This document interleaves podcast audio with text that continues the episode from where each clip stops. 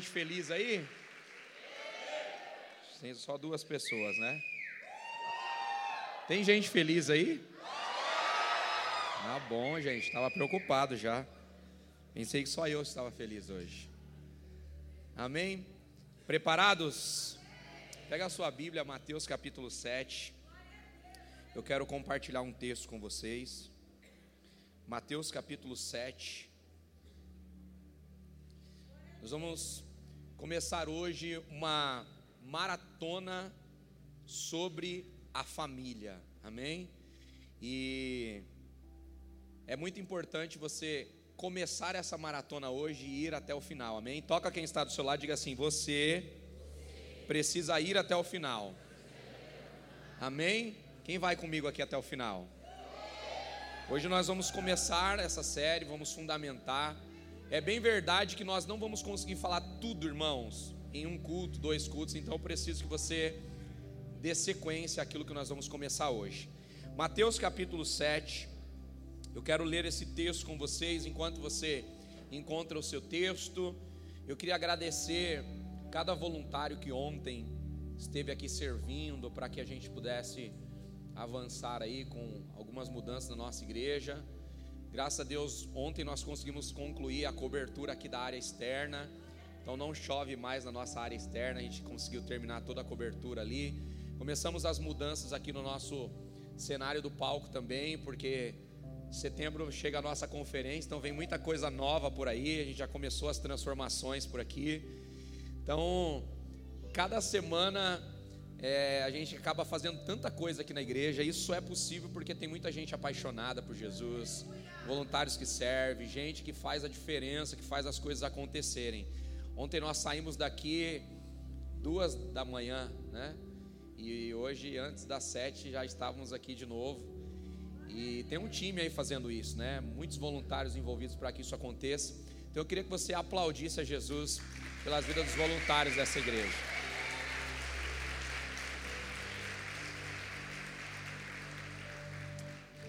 Mateus capítulo 7.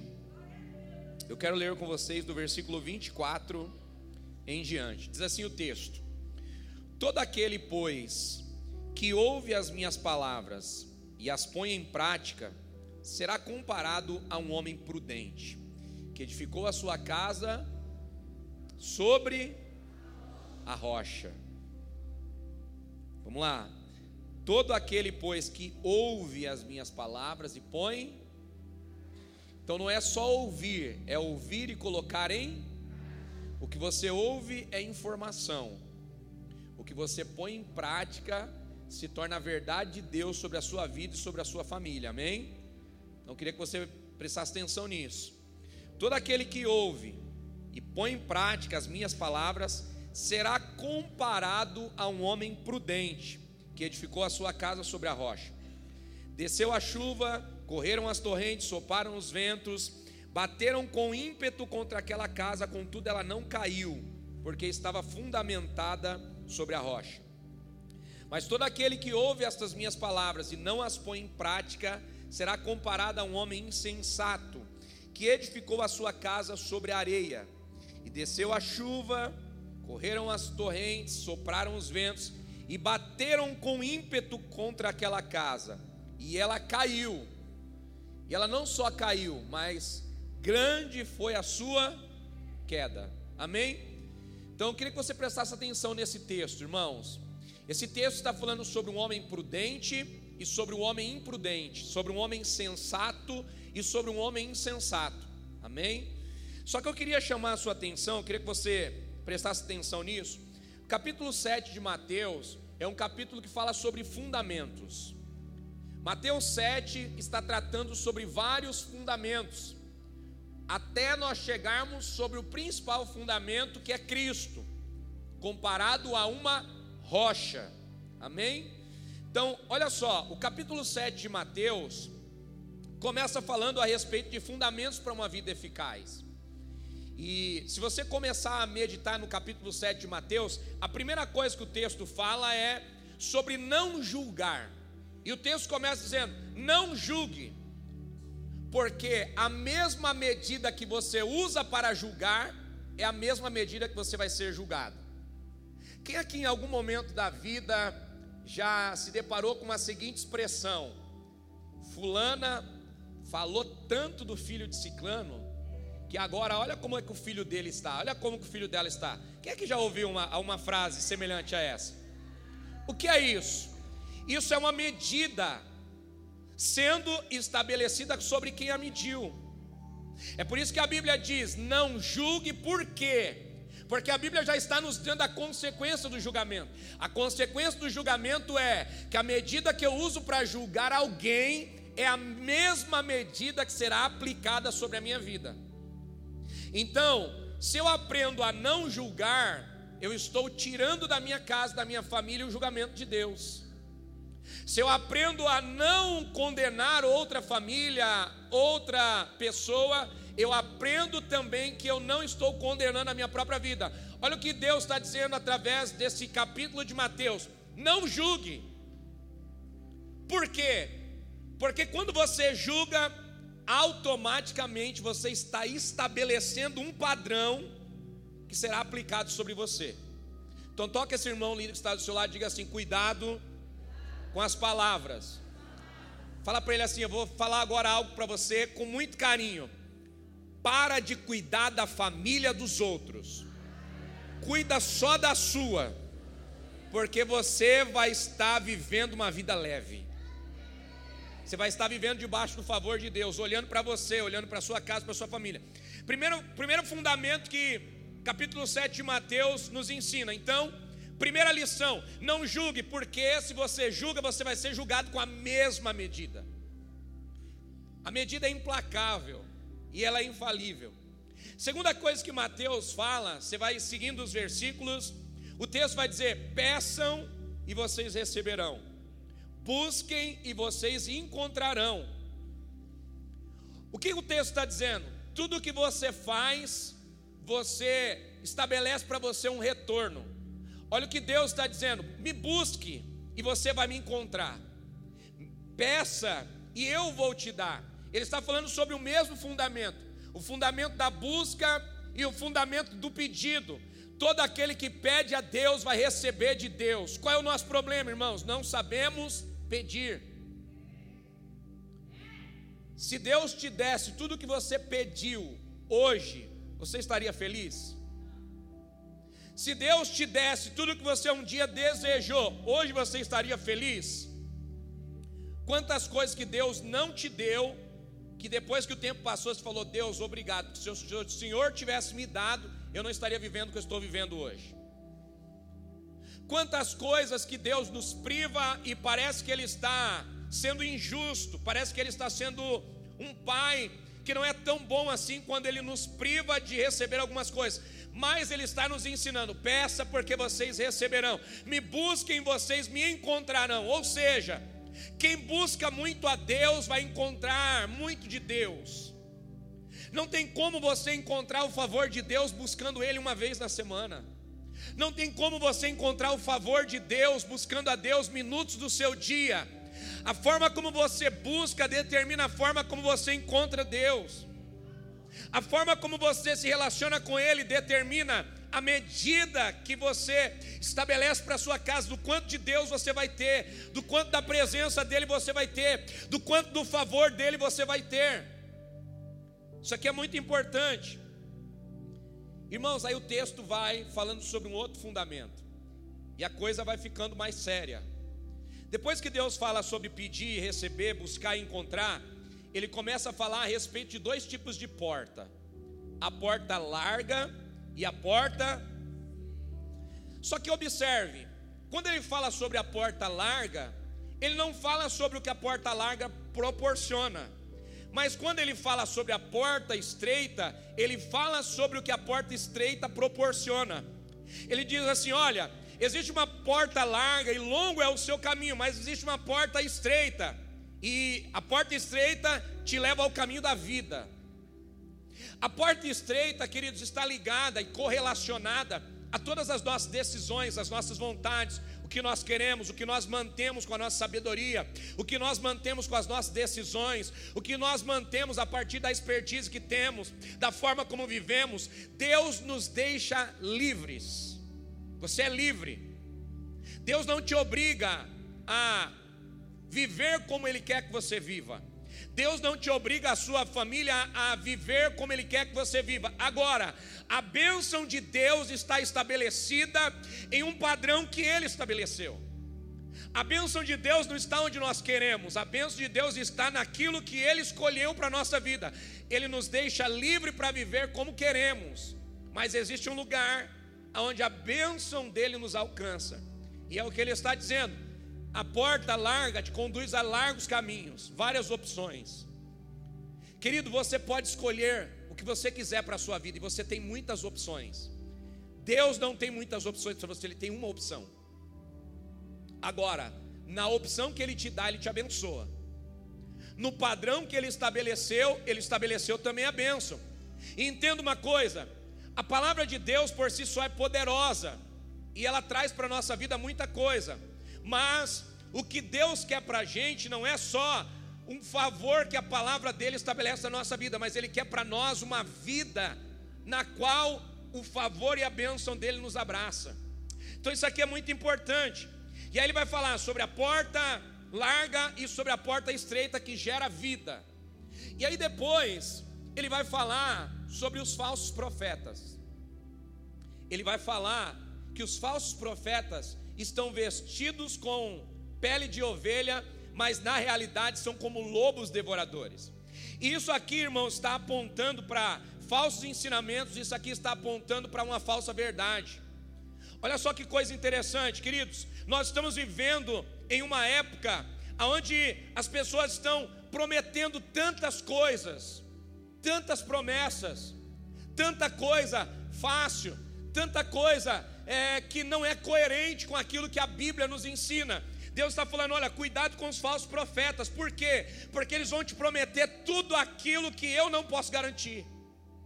Eles vão te prometer tudo aquilo que não está ligado ao propósito e ao princípio que eu quero estabelecer na sua vida. E olha que coisa interessante. Eu quero que você leia comigo agora, versículo 21 e 22. Versículo 21 e versículo 22. Eu vou ler pela mesma tradução, para a gente ter a mesma compreensão. Amém? Você está comigo aqui? Versículo 21. Nem todo aquele que diz Senhor, Senhor entrará no reino dos céus, mas aquele que faz a vontade do meu Pai que está nos. Então entenda uma coisa: onde o Pai está? No céu. Só que o Pai que está no céu quer que os filhos dele que estão na terra vivam a verdade dele, o princípio dele, para que ele pegue esses filhos obedientes e leve eles para onde ele está. Ele está nos ensinando a viver na terra aquilo que ele quer que possamos viver no céu. Então, quem obedece a palavra dele na terra e vive aquilo que ele estabeleceu no céu, na terra, está preparado para sair da terra e onde ele está. O Pai está no céu e o princípio dele precisa ser aplicado na terra. E é para isso que ele colocou filhos na terra, porque os filhos que ele colocou na terra são filhos que ele deseja que sejam obedientes à palavra dele, para estabelecerem na terra aquilo que é a vontade dele como pai. Agora, olha que coisa interessante: nem todo aquele que diz Senhor, Senhor entrará. Então, aprenda uma coisa: no nome de Deus nós podemos fazer muita coisa, mas quem faz coisas grandiosas no nome de Deus não tem garantia de entrar no reino de Deus. Olha o que diz o próximo versículo 22. Isso aqui me assusta.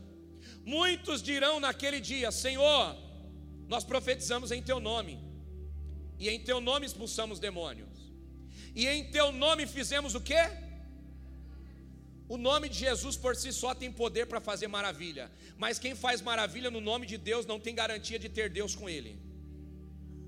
Deixa eu te dizer uma coisa importante: tem ímpio usando a palavra e crescendo, porque a palavra por si só tem poder, Tem ímpio usando o princípio bíblico e crescendo. Por quê? Porque o princípio bíblico por si só tem poder. Agora, as garantias do princípio e as garantias da palavra não garantem que aquele que usufrui dessas garantias, desses princípios, vai ter acesso ao lugar daquele que estabeleceu o princípio que é Deus. Então, olha que coisa importante, meu irmão. Sabe qual é o maior erro que nós cometemos? O maior erro que nós cometemos é de achar que porque estamos dentro da igreja, temos exclusividade a Deus, e você está enganado, porque Deus não é uma exclusividade da religião e da igreja, Deus é uma exclusividade do ser humano. Quem clama por Ele, seja crente ou não crente, quem busca por Ele, encontra, quem pede a Ele, recebe, mas isso não significa nada, porque quem recebe dele, não tem dele a garantia de que estará com Ele. Pergunta para você que é inteligente: você conhece alguém que não frequenta a igreja? Você conhece alguém que nunca concordou com as coisas de, do Evangelho, mas que num dia que estava passando por uma adversidade, vamos dar um exemplo aqui: estava com um filho lá no hospital, passando por um sufoco, uma dificuldade, no leito de hospital, gritou: Ah, meu Deus, me ajuda. Ajuda meu filho, ajuda minha mulher, tira meu marido dessa situação. Deus ouviu ou não ouviu? Então entenda uma coisa: aquele que busca, encontra. Se você buscar Deus, você vai encontrar Deus. Agora, o fato de encontrar Ele não quer dizer que você vai andar com Ele. É por isso que ele está dizendo: muitos dirão naquele dia, no teu nome nós profetizamos. Ótimo, o meu nome tem poder para fazer a profecia se cumprir. A profecia não tem a ver com o indivíduo que profetiza, a profecia tem a ver com a palavra que é poderosa para por si só acontecer. É por isso que você vai conhecer pastor picareta que profetiza e acontece. Porque não tem a ver com o indivíduo, tem a ver com a palavra que é poderosa. É por isso que você vai ver gente mau caráter que faz maravilhas na internet, no presencial, mas fazer maravilha não garante eternidade com Deus, porque o poder de Deus por si só faz coisas incríveis. Então não se surpreenda com pessoas, se surpreenda com o Criador. É o que o texto está dizendo. No teu nome profetizamos, ótimo, você profetizou, o meu nome tem poder para fazer e faz. Você declarou e aconteceu, porque a minha palavra é poderosa para fazer, independente de quem a declara. As maravilhas não validam ninguém. Você conhece gente mau caráter que já experimentou um milagre, sim ou não? Você já conhece um líder assim, você conhece um pastor, vou falar de pastor porque eu me incluo, aí fica mais fácil para não ofender ninguém.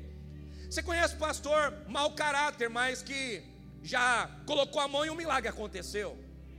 Você conhece gente mau caráter que falou e a profecia se cumpriu. Então entenda uma coisa: o indivíduo não tem nada a ver com o poder de Deus, porque o poder de Deus que Ele dá a um homem ou a mulher, Ele não tira, porque Deus é imutável. Deus não muda de opinião. Se Ele te der um dom, você vai com esse dom até a morte.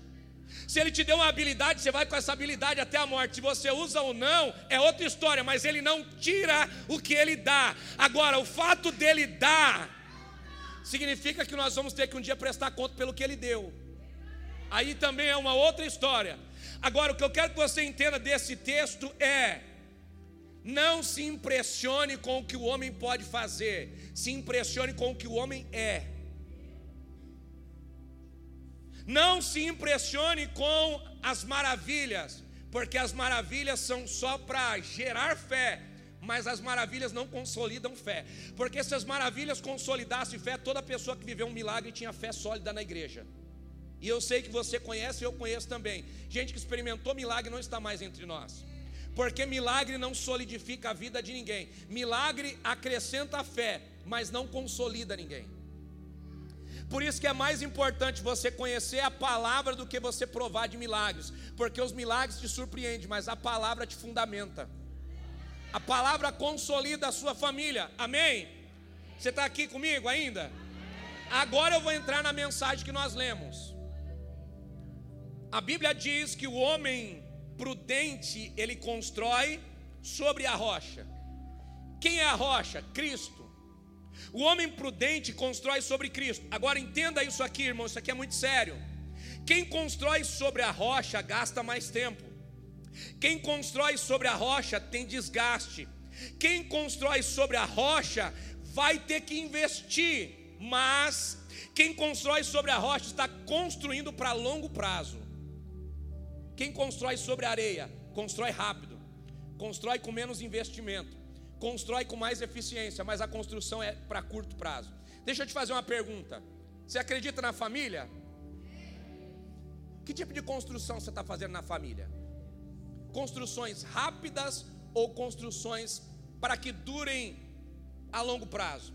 Qual é o nosso maior problema? O nosso maior problema é que a sociedade começou a se moldar nas coisas e começou a trazer isso para os relacionamentos e para a vida também. Quem aqui já teve uma televisão de tubo em casa? Eu compartilhei com os irmãos aqui na primeira reunião que a minha primeira experiência traumática foi derrubar uma TV de tubo Telefunken. Os mais velhos aí sabem o que é isso. Os jovens nem sabem o que é Telefunken, nunca viram na vida. E eu derrubei uma televisão dessa de tubo e ela caiu em cima do meu dedo. E eu fiquei com o dedo inchado. E foi a minha primeira grande surra também. Então me trouxe uma experiência incrível. Só que a televisão quebrada funcionava. A televisão caiu no chão, quebrou assim a carcaça dela, mas a imagem funcionava. Derruba uma TV de LED hoje, vê se ela funciona. Quem tem TV de LED em casa aqui? Por que, que você não tem TV de tubo em casa? Porque você quer coisas belas, mas você não quer coisas que vão durar para muito tempo.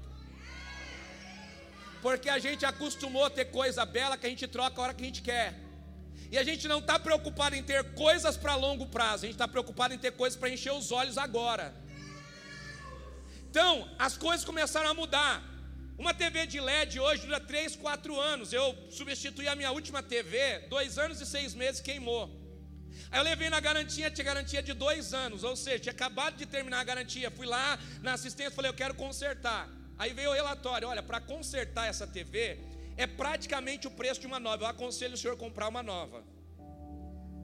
Ou seja, as coisas são feitas para curto prazo. Quem aqui tem sofá em casa? Quem gosta de sofá? Ninguém, ninguém deu glória, ninguém gosta. Antigamente você comprava um sofá, quantos anos durava? Hoje você compra um sofá com seis meses e já está com buraco no seu assento. Sim ou não? Porque o que mudou? Os modelos, o desenho, não, isso daí sempre teve variação. O que mudou é a qualidade da madeira. Só que quem compra um sofá hoje não está preocupado com a qualidade da madeira, está preocupado com a beleza do estofado. Não está preocupado em quanto tempo vai durar, está preocupado se pode pagar, está preocupado se combina com a casa, se combina com a decoração. Última qualidade é essa e vai durar muito tempo. Então, nós estamos acostumados a comprar coisas que são para curto prazo. Nós estamos acostumados a trazer para a nossa vida coisas que estão a curto prazo. Eu compro, se eu não gostar, eu troco. Eu compro, se eu não gostar, eu substituo. E aí, essa realidade começou a ser transicionada também para os nossos relacionamentos. Você quer um casamento sólido, mas não quer gastar tempo com ele. Você quer um casamento sólido e quer da noite para o dia. Casou ontem, amanhã, dois anos, já quer estar tá vivendo núpcias. Ei, deixa eu te dizer uma coisa: estou casado há 20 anos, ainda não conheço essa mulher. E eu sei que ela também não me conhece. Já fazem 20 anos que nós estamos juntos. Todo dia surge uma pérola. Você está pensando que você vai casar daqui um ano, já conhece a sua esposa, já conhece o que é felicidade, já conhece o que é casamento? Você está construindo família a curto prazo ou a longo prazo? Essa é a pergunta para se responder. Você quer um filho educado, você quer um filho maduro, você quer um filho que vai ser um homem de Deus, uma mulher de Deus, mas não quer gastar tempo com ele, não tem como gastar pouco e ter resultado a longo prazo.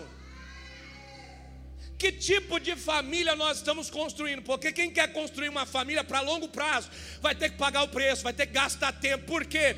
Porque coisas a longo prazo, coisas para longevidade, não combinam com pouco esforço, não combinam com pouco custo, e não combina com construção rápida. Está conseguindo entender isso? Então entenda uma coisa: a fórmula mágica que estão nos entregando hoje não funciona para a nossa vida. Olha o que a palavra está dizendo: o homem sábio constrói a sua casa sobre a rocha. Qual é a maior tolice que nós estamos vendo acontecer hoje?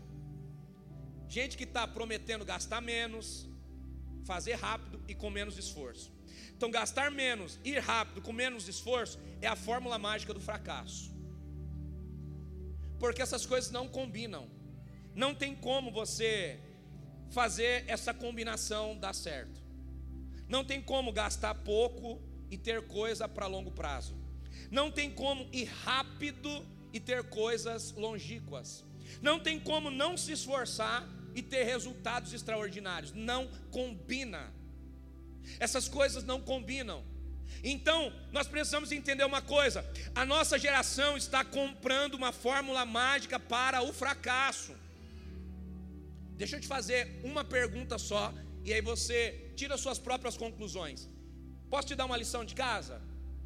Se reúne com 10 amigos e pergunta para ele qual é a sua profissão.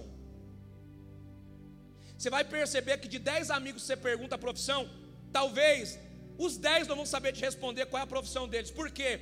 Porque nos últimos dois, três anos as pessoas estão mudando de profissão como trocam de roupas. Porque ninguém quer pagar um preço para consolidar nada. Pergunta para alguém qual é a sua profissão. Ah, a de dois meses agora ou a de três meses atrás? Ninguém quer pagar um preço para consolidar uma profissão. Ninguém quer pagar um preço para consolidar a autoridade de um assunto. Por quê? Porque todo mundo está ensinando, não faz isso aqui que é rápido, o resultado é rápido, o resultado é grande. Então as pessoas estão se moldando a fórmula mágica do fracasso. Só que o problema é que a gente está levando isso para a família. O problema é que a gente está levando isso para o casamento, para a educação dos filhos. O problema é que a gente está levando isso para todas as esferas da nossa vida e não vai acontecer milagre sem esforço.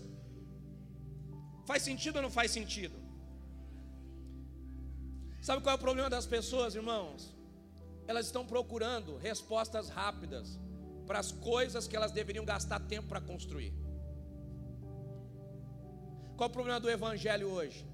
Você tem líderes que estão aí no púlpito estão há dois, três anos de conversão, já se tornaram pastores e líderes. Que experiência prática essa pessoa tem para liderar uma igreja? Nenhuma. Mas as pessoas estão lá por quê? Porque tem um discurso legal. Discurso legal não é sinônimo de caráter.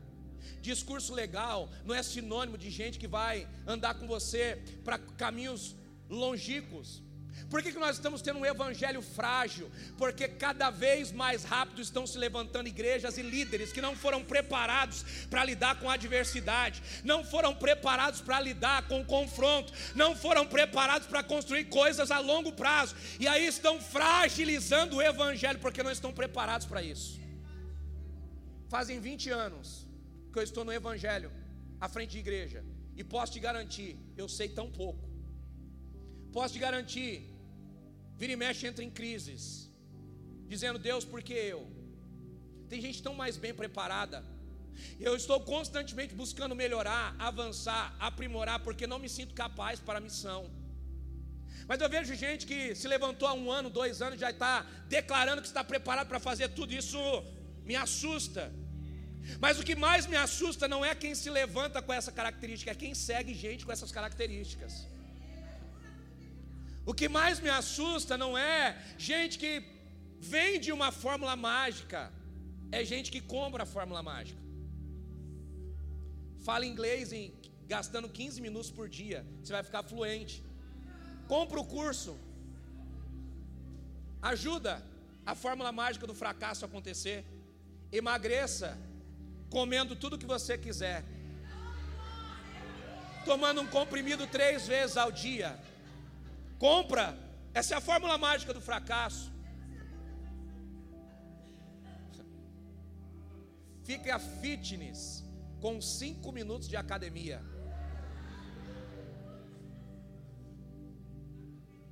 É por isso que para vender o plano é rápido. Para fazer o plano funcionar é que é difícil. Então entenda uma coisa: a vida promete fórmulas mágicas do fracasso.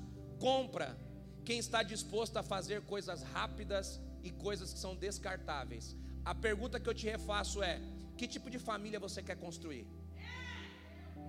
Porque isso vai ser determinado pelo tipo de escolha que você está tendo.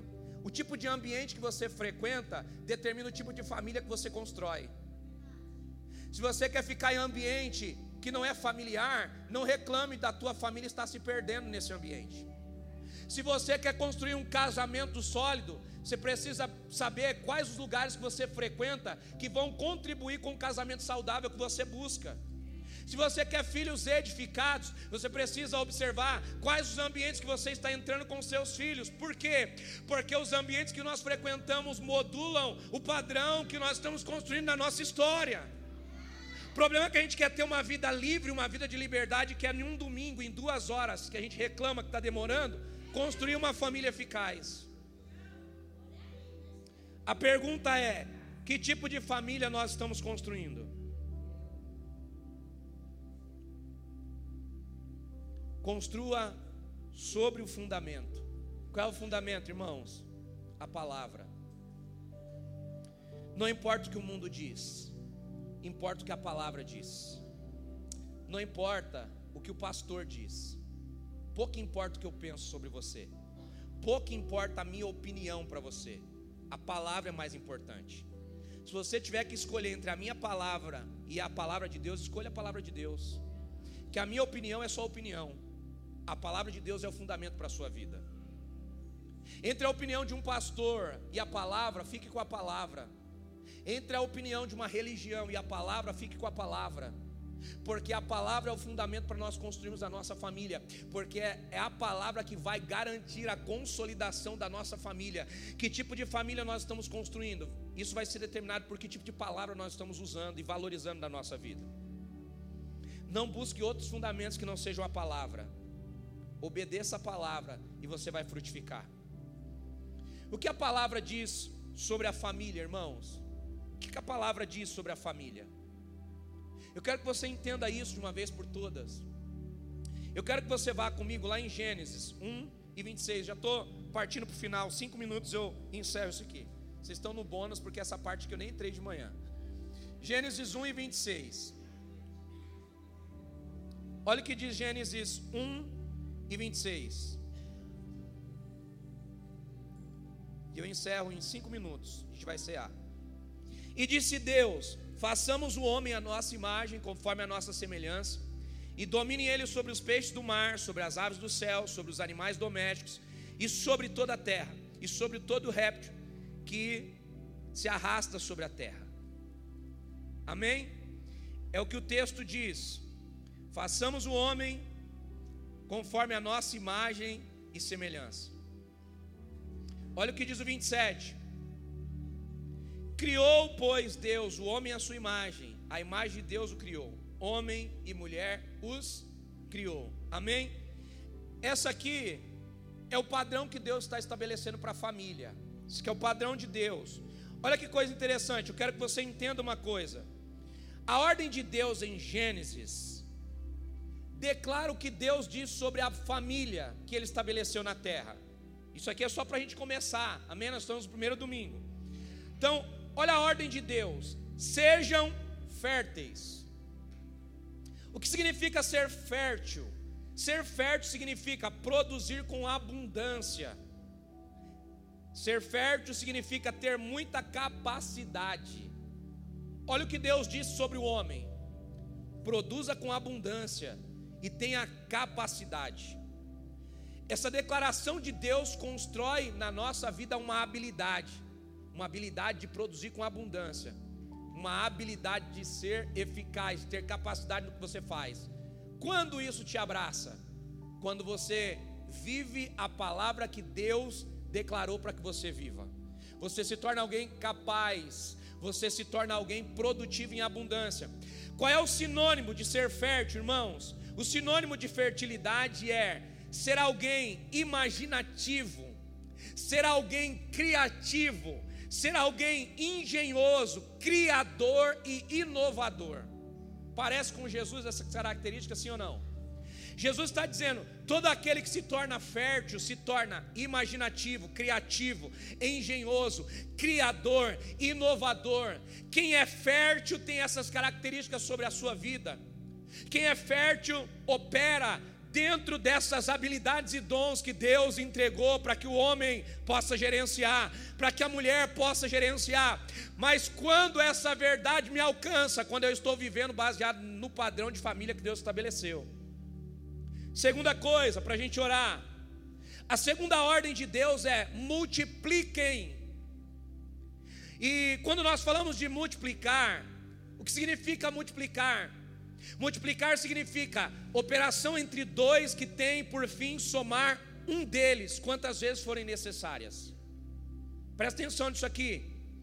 Operação entre dois que tem por fim somar um deles, quantas vezes for necessária. É a união de um homem com uma mulher que produz, segundo um deles. Homem e mulher se relacionam, produzem um deles, ou vão produzir um homem ou vão produzir uma mulher. Isso é a multiplicação. Isso é o que Deus está estabelecendo na palavra. Qual é o sinônimo de multiplicação? Ampliar e intensificar. Ampliar, diga comigo, ampliar. Diga comigo, intensificar. Então entenda algo importante. Quais são as ordens e as direções de Deus para a família? Deus estabeleceu a terra, estabeleceu o universo, criou os fundamentos, estabeleceu todas as coisas. Ele falou: agora eu vou estabelecer a família. Então, ele planta no Éden um homem e uma mulher. Ele diz assim: agora vocês são uma família, mas o padrão da família está estabelecido também. Qual é o padrão? Multipliquem. Qual é o padrão? Sejam férteis. Sabe o que Deus está dizendo? Deus está dizendo: existe um padrão para a nossa família. Existe uma bênção para nossa família, existe um favor de Deus para nossa família, e quando nós alcançamos esse padrão de Deus e essa bênção de Deus na nossa casa, na nossa família, quando nós nos adaptamos ao que Deus estabeleceu, quando nós fundamentamos a nossa casa sobre a verdade de Deus, sobre a bondade de Deus, sobre os princípios de Deus. Quem quer construir uma família sólida aqui, meu irmão? Pergunta é: quanto tempo você está disposto a dedicar para construir a sua família? Quantos domingos você está disponível para construir sua família? Toca quem está do seu lado e diga assim: o culto está acabando. Mas quanto tempo você está disposto a dedicar para a sua família essa semana? Quantos domingos você está disposto a voltar aqui para terminar essa série de mensagens? Que vai te levar para um outro patamar de vida. Eu queria que você se colocasse sobre os seus pés.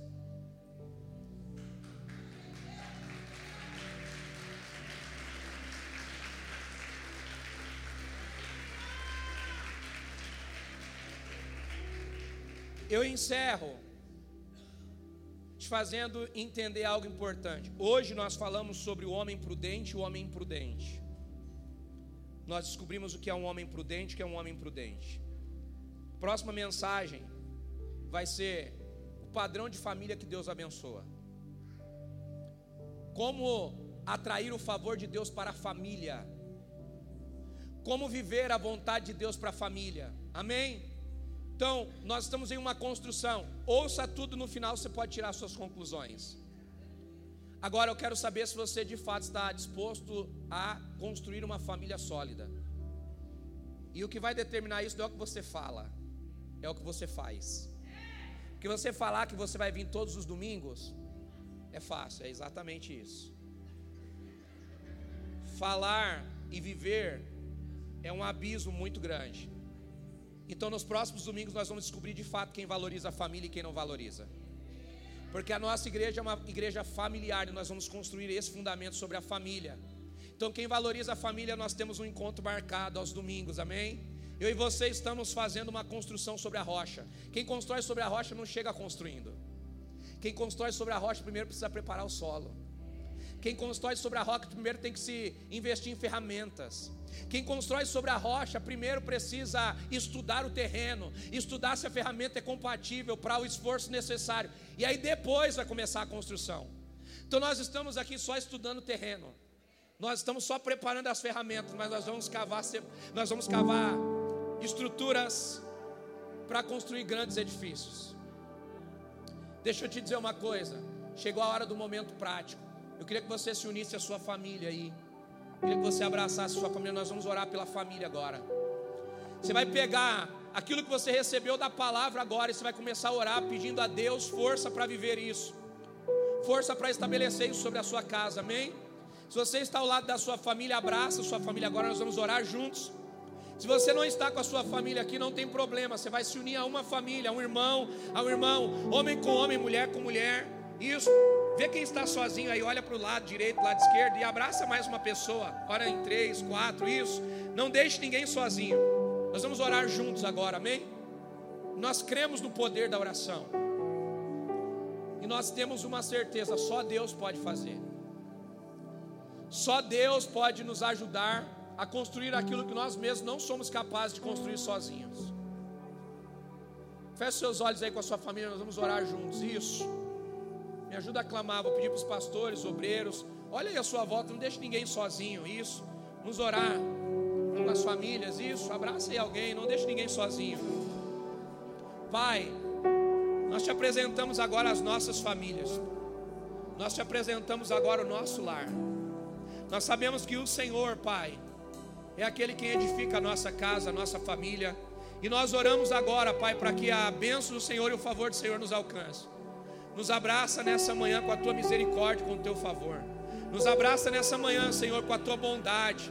Nos abraça nessa manhã, Senhor, com tudo aquilo que nós precisamos, Pai. Tu és bom, tu és maravilhoso, tu és digno de toda honra, glória, louvor e adoração. E eu creio, Pai, que tu és poderoso para fazer em nós e através de nós, Pai. Faz aquilo que nós mesmos não podemos fazer faz aquilo que está além da nossa capacidade, faz aquilo que está além da nossa força. Visita cada família aqui, Pai. Nos ajuda a construir sobre a rocha que é a tua palavra. Nos ajuda a construir sobre o fundamento que é o Senhor. Pai, levanta na IBF famílias fortalecidas. Levanta na IBF famílias fortes, Pai. Pais que vão gerar bons filhos. Maridos que vão gerar bons, bons filhos, Pai. Maridos que vão gerar bons filhos que serão bons maridos. Levanta aqui boas mães, Pai, que vão gerar boas mães também. Levanta aqui, Deus, famílias que vão se tornar modelo para a sociedade. Famílias, Senhor, que vão restaurar essa sociedade. Pai, só tem uma solução para a sociedade, e a solução para essa sociedade é a família que o Senhor estabeleceu. Então levanta entre nós, Pai. Levanta na nossa igreja famílias fortalecidas. Levanta na nossa igreja, Pai, famílias que podem ser modelo nessa sociedade. Nos ajuda, Pai, na nossa incapacidade.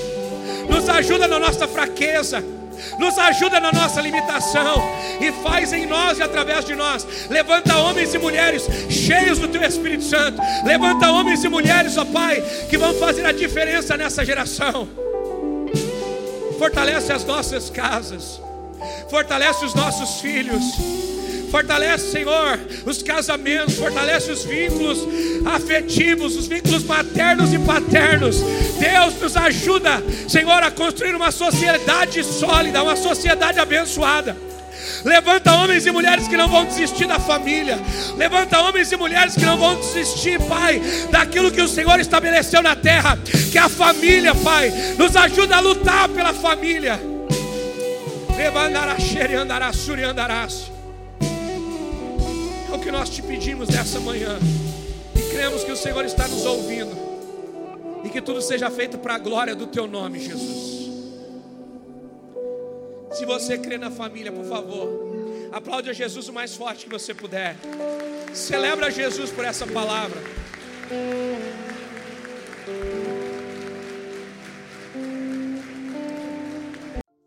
Olá, muito obrigado por ter nos acompanhado até aqui.